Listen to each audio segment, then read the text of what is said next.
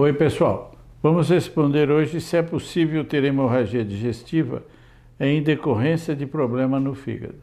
E a resposta é sim. As pessoas podem ter hemorragia em decorrência de problemas hepáticos.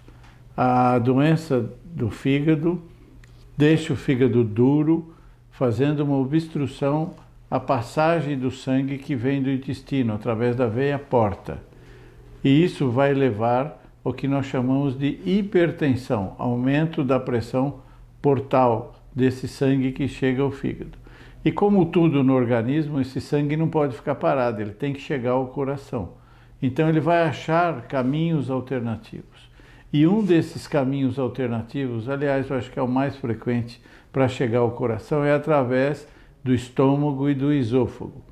Então formam-se as varizes de esôfago em consequência da hipertensão portal decorrente do fígado duro que obstrui o fluxo sanguíneo. E essas varizes é, podem sangrar. Muito mais frequente quando ela é maior, mas ela também, em pequeno tamanho, pode evoluir para hemorragia.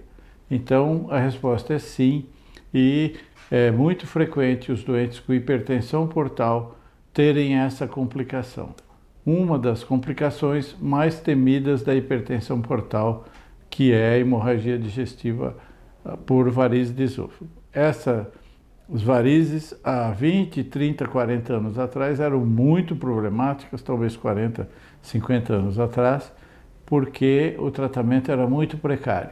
Mas hoje, com o desenvolvimento da endoscopia, essas varizes são muito bem tratadas e através de ligadoras, de injeções de substância, mas principalmente ligadura elástica, e os pacientes hoje sangram bem menos do que sangravam e, consequentemente, a mortalidade é muito menor. Além de que é, o sangramento ele é limitado, então é, pode descompensar, cai a pressão e piora a função do fígado.